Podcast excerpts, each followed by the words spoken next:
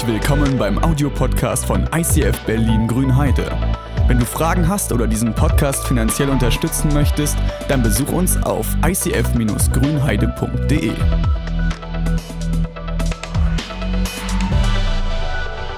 Für euch zu Hause, unser Worship-Leiter hat sich gerade beschwert, dass er nicht mehr Ronaldinho werden kann. Es ist so kein Problem. Ich habe letzt gelesen, dass man mit 40 keinen Bock mehr auf Computerspiele hat. Das ist ein Problem. Wirklich, ey, das, als ich das gelesen habe, meine Frau regt sich gerade ein bisschen auf, weil ich extra viel Computerspiele jetzt, weil ich muss es noch ausnutzen, diese Zeit, bis ich 40 werde, dann ist es vorbei. Das ist quasi wie wenn man nicht mehr Ronaldinho werden kann, sondern aber ich habe so über das ganze Thema nachgedacht, dass ich ja, dass ich es einfach immer liebe. Wir haben hier vor, im Januar dieses Jahres haben wir noch in der VR ähm, Jugendgottesdienst gemacht hier, in der VR Vibes hieß die. Und ich fand es so geil, mich da reinzusetzen, das Zeug zu probieren. Und ähm, hier, man hat halt, ne, hast eine Brille auf, hast so Geräte ähm, an der Hand und die simulieren deine Hände. Und ich habe das geliebt. Meine Frau hat wieder so, oh Andi, ey, das, das, ist voll, du versinkst da drin und so. Aber ich liebe es, in Dingen zu versinken, so mir was anzuschauen, zu verstehen, wie es funktioniert, wie, wie, so, wie so ein Mechanismus ist. Das, ist. das ist voll mein Ding. Wenn mir das jemand wegnehmen würde, das würde mich mega fertig machen. Genauso wie das Echo, das mir ins Ohr knallt. Aber ähm, das Spiel, das ich gerade spiele, heißt Yakuza. Geht offensichtlich über, um eine Mafia-Geschichte in Japan. Und ich liebe es, weil du kannst alles machen. Du kannst da Baseball spielen gehen, du kannst da Carrera fahren spielen gehen, du kannst da ähm, kannst in so eine Spielothek gehen und so diese Rennautospiele spielen, kannst alles spielen. Es gibt auch noch eine Hauptgeschichte, in der du viel machen musst und kämpfen musst und alles mögliche, aber du kannst alles machen. Das Einzige, was ich mich frage, ist, es gibt in diesem Spiel, halt wie in jedem anderen Spiel, so Blasen über dir, äh, über so Leuten und da kannst du dir Aufgaben holen. Da gehst du hin, die erzählen dir kurz ihr Problem, du löst es, kriegst dafür einen Lohn. Aber es gibt eben auch diese, diese Person und wenn du die ansprichst, kriegst du immer nur ein Taschentuch, nur eine Packung Taschentuch. Und es gibt keinen Grund dafür. Ist, ich habe dann mal überlegt, ist es irgendwie vielleicht so am Ende des Spiels, ist egal wie gut du gekämpft hast, wie viel Geld du gesammelt hast, irgendjemand fragt, hast du denn Taschentuch? Und du hast kein Taschentuch und denkst, hä? Das war der Grund des Spiels? Und aber das hört sich jetzt absurd an, aber es ist so ein bisschen das, was wir Christen ganz oft denken über das Gericht. Wir glauben am Gericht, oh, jetzt habe ich vergessen, Sachen mitzubringen.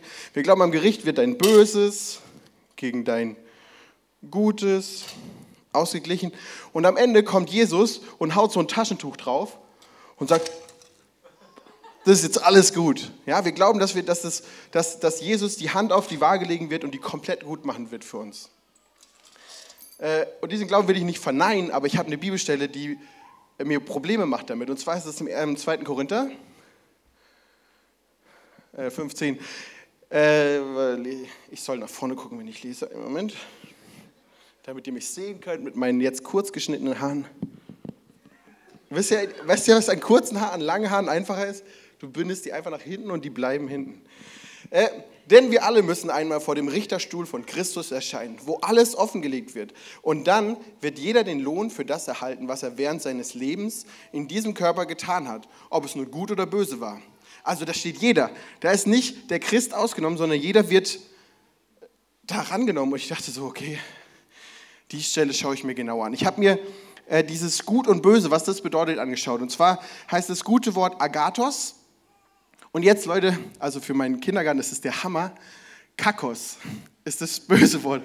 Müsst ihr auch mal sagen, hey, wenn jemand Kacke sagt, das ist voll das tiefgriechische Wort mit richtiger Bedeutung. Ich zeige euch das mal gleich.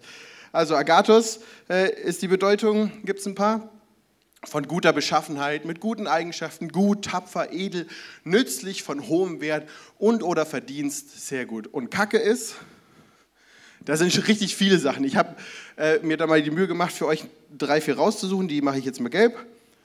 Ha, guck mal. Also beim Guten, lass uns mal betonen auf nützlich, von hohem Wert oder Verdienst, ist gut. Und schlecht ist wenig Mut zeigend, schlecht, feige, mutlos, ängstlich, in seinem Fachgebiet nicht den geforderten Fähigkeiten entsprechend schlecht, untauglich, untüchtig, ungeübt, für den Menschen unglücklich oder unheilbringend. Und dann dachte ich, das hat irgendwie was mit, mit, mit Produktivität zu tun. Also nicht nur, nicht nur gut, böse, hast du jetzt heute Morgen an deine Frau gedacht oder an deine Kollegin?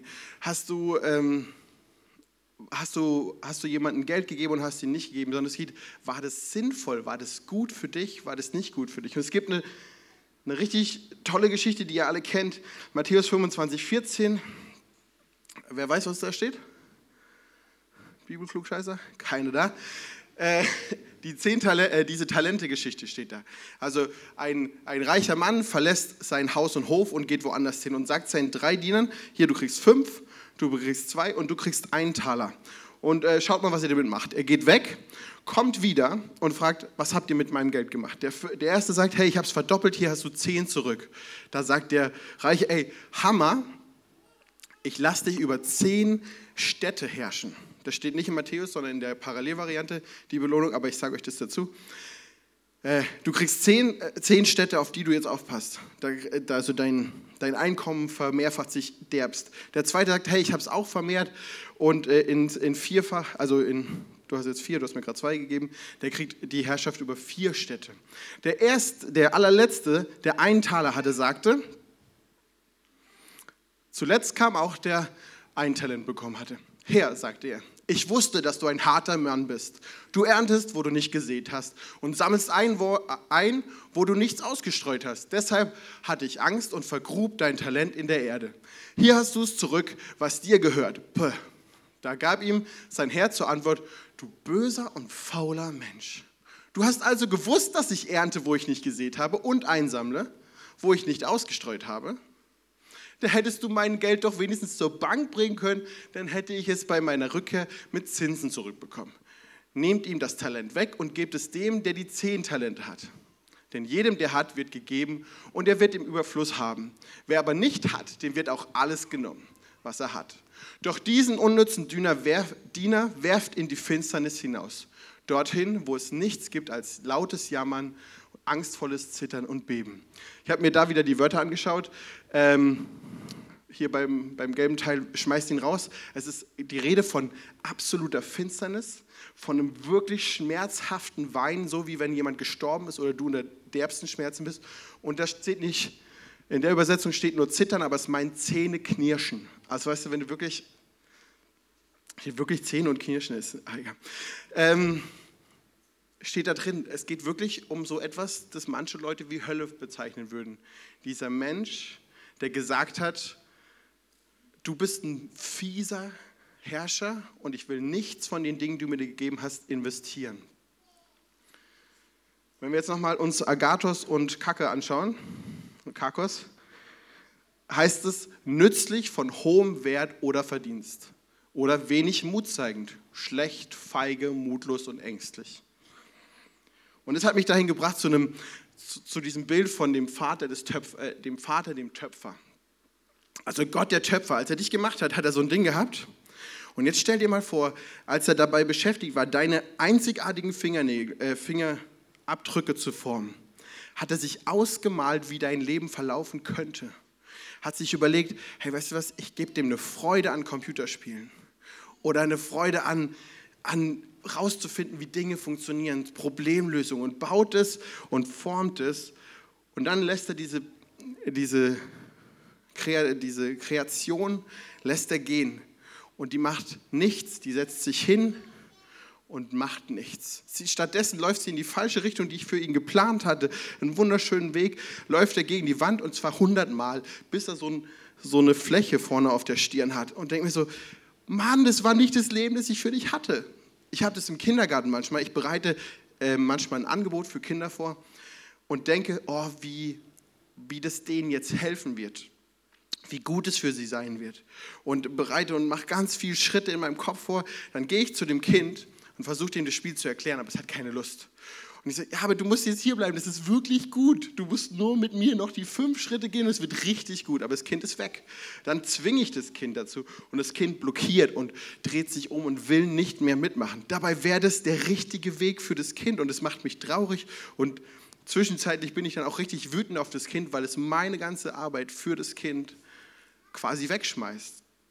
Und so, kann ich mir, so stelle ich mir vor, dass es, dass es mit Gott ist, dass Gott dich geschaffen hat mit Potenzial. Mit so viel Potenzial. Und wenn du es nicht einsetzt, dann ist es traurig, weil Gott einen Wunsch für dich hatte. Meine Frau hat mich darauf hingewiesen, dass ich jetzt ja, ein visionär denkender Mensch bin und immer denke so, oh geil, go, Cruise und boah, boah, boah. Aber ich bin, ich habe keine klare Vision für mein Leben. Ich weiß nicht, wir haben einen hier, der hat gesagt, die Jugend ist meine, meine Vision und ich investiere mich da hinein. Und das habe ich noch nie gespürt, dass ich einen Bereich hatte, in dem ich fest bin. Meine Frau sagt, geht so weit, sagt, sie weiß nicht mehr, wo sie richtig gut drin ist. Meine Frau ist ein bisschen blind, weil äh, die ist voll, voll die Hirtin und die macht die Bar, hat die einfach gegründet und die hat das stabilste Team von allen Teams in der Gemeinde. Äh, aber sieht es nicht, wie großartig sie ist. Aber wenn du jetzt dir sagst, hey, ich weiß gar nicht, wo ist mein Potenzial, dann bist du einer von zwei Typen. Du bist entweder der, der zu viel läuft oder der, der zu viel steht. Und die Antwort ist, mach es andersrum. Wenn du einer bist, der immer aktiv ist und so weiter, dann halte inne. Dann bleib still. Geh mal für drei Tage ohne andere Menschen irgendwo hin. Auch nicht zu anderen Menschen, sondern an einen leeren Ort. An einen Ort, wo nur du bist. Wenn du willst, faste dann noch. Aber das ist, äh, das ist der harte Moment. Aber da wirst du ähm, wenn du dann noch Gott mit reinnimmst, gefragt werden, wo stehst du, was sind deine Werte, was kannst du. Und wenn du einer bist, der viel sitzt oder viel steht oder unsicher ist, dann geh. Dann geh ins Ausland und probier dich aus. Dann geh an eine andere Arbeitsstelle und probier dich aus. Probier, ob du Dinge in dir hast, die du noch nicht kennst, die du ausweiten kannst. Ähm oh, warte mal. Ja, das wäre jetzt mein Jesus-Moment, wenn ich jetzt weitermache. Deswegen damit ihr kurz jetzt darüber nachdenkt, gebe ich euch jetzt Zeit, über, äh, während einem Lied darüber nachzudenken, was ist eigentlich das in meinem Leben, was ich gerne vermehren möchte? Was ist eigentlich das in mir, was ich vielleicht klein halte oder was ich nicht vertiefe, was ich aber möchte? Es geht nicht um etwas, was Gott dich zwingt zu tun, weil du hast dieses Herz und diese Liebe in dir. Und ich glaube, es gibt etwas in dir, was du ausleben willst und was du vielleicht nicht auslebst. Denk jetzt mal über den kurzen Liedteil darüber nach.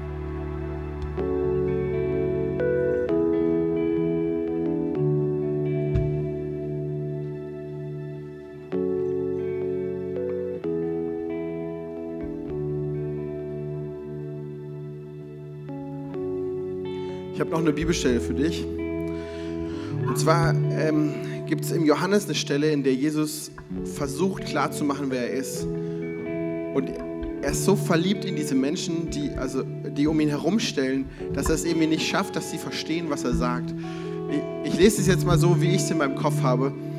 Ähm, alle, die vor mir gekommen sind, das sind Diebe und Räuber. Aber die Schafe haben nicht auf sie gehört, denn ich bin die Tür. Und wenn jemand durch, mein, durch mich eintritt, wird er gerettet werden. Er wird ein- und ausgehen und gute Weide finden. Der Dieb kommt nur, um die Schafe zu stehlen, zu schlachten und um zu verderben zu bringen.